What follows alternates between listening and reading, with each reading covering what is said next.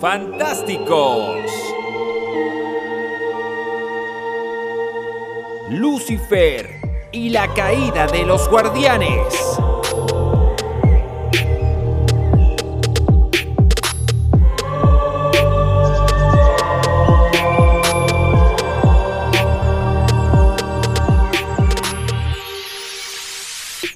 Capítulo 2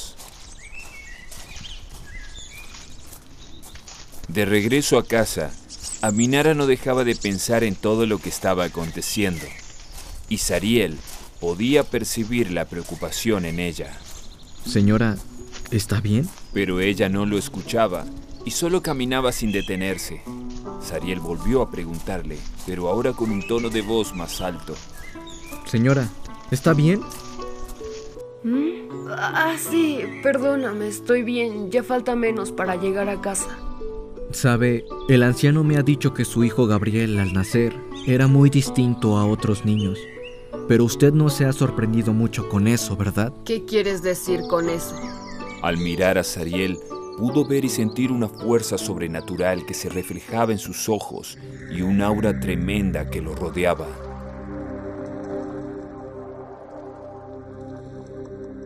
Usted no es una mujer ordinaria, y eso pude saberlo desde que la vi. ¿Cómo? ¿Por qué lo dices? Eso es lo que dijo el anciano. Ya que viene de una familia de guerreros, imagino que su hijo debe tener grandes habilidades. Déjeme decirle que eso me emociona demasiado. Pero, ¿qué clase de niño eres tú? Aún no lo sé. Qué niño más extraño. Bueno, eh, te contaré un secreto. Cuando yo era más joven, era una guerrera destacada y estaba en las fuerzas especiales del ejército y conocí seres muy poderosos. No te das una idea. Me lo imaginaba. En Porcan no he visto a personas como nosotros y es por eso que me alegra conocerlos. A mí no me alegra tanto. Pues me preocupa que desde hace tiempo sienta algo extraño y no sé qué es. Bueno, ya hemos llegado. Entremos a la casa rápido.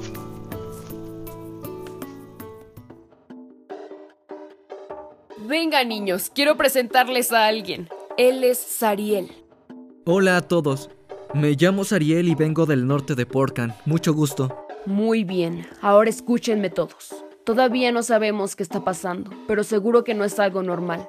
Sariel tiene un mapa que lo llevará donde vive un antiguo guerrero o algo así. Su nombre es Daniel y se dice que vive en un gran valle oculto. Deben ir allí a buscarlo.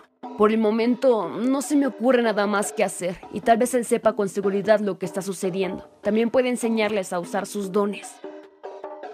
Hijo mío, te has convertido en un hombre y tengo que aceptarlo aunque me duela.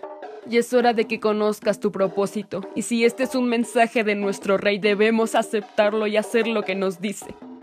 Quiero que ahora se alimenten bien y que descansen, pues mañana emprenderán un largo viaje. ¿Está claro? Sí, señora. Al día siguiente, muy temprano, cuando llegó la hora de partir rumbo al valle escondido, los jóvenes estaban listos para salir en su primera aventura a aquel lugar desconocido y misterioso. No se imaginaban las cosas que les esperaban, ni siquiera lo que se encontrarían en su camino. Aminara les había preparado las provisiones para su viaje y les enseñó todo lo que debían comer de la naturaleza y aquello que debían evitar probar. De repente, Rafael pudo presentir algo y dijo, Alguien viene. ¿Cómo? Puedo sentir una fuerte energía. Yo también. ¿Qué? Pero, ¿cómo? Mejor iré a ver. Al abrir la puerta, había una mujer junto a un niño de la misma edad que los otros. Hola, ¿se te ofrece algo? Hola, disculpe mi intromisión. Usted debe de ser la dueña de la casa. Espero haber llegado a tiempo. ¿A tiempo de qué? Y perdón por preguntarlo así, pero ¿quién es usted y qué quiere? Perdón por llegar sin avisar. Mi nombre es Sefar. He traído a mi hijo Miguel y para no quitarle mucho tiempo iré al punto. Aminara estaba sin palabras y no entendía absolutamente nada de lo que estaba sucediendo.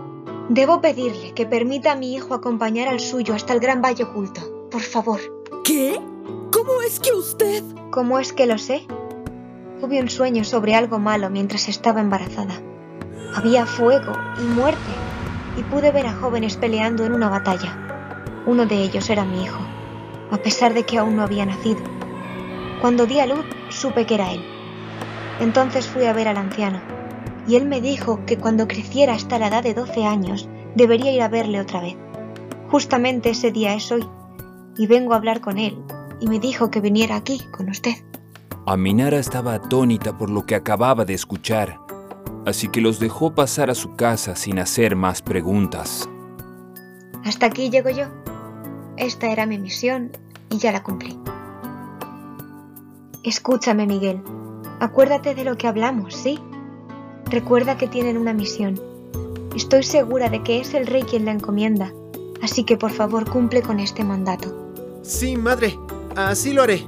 Señora, un gusto haberla conocido. Sé que usted también está cumpliendo con su misión, y se lo agradezco muchísimo. No se preocupe porque también he visto a su hijo y a los demás niños en mi sueño. Créame, es algo sorprendente. Soy muy feliz ahora. Así que me retiro. Eh, eh, está bien. Hasta pronto, hijo. Te quiero. Adiós, madre.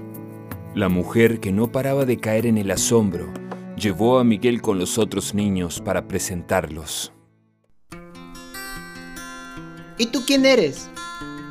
Tiene una presencia intimidante. Él es Miguel y también irá con ustedes. Así es, me llamo Miguel y me da mucho gusto conocerlos. Pareces un niño ordinario, pero algo me dice que no lo eres. Claro que no lo es. Bueno, bueno, dejen ya de estar mirándolo. Lo importante es que ahora somos cinco los que vamos. Bienvenido, Miguel. Yo soy Gabriel, ellos son Sariel, Uriel y Rafael. ¿Estás listo para ir con nosotros?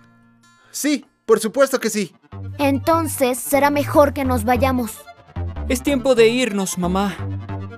Adiós, hijo. Nunca te rindas. Y despidiéndose de Aminara, los jóvenes emprendieron su viaje a lo desconocido.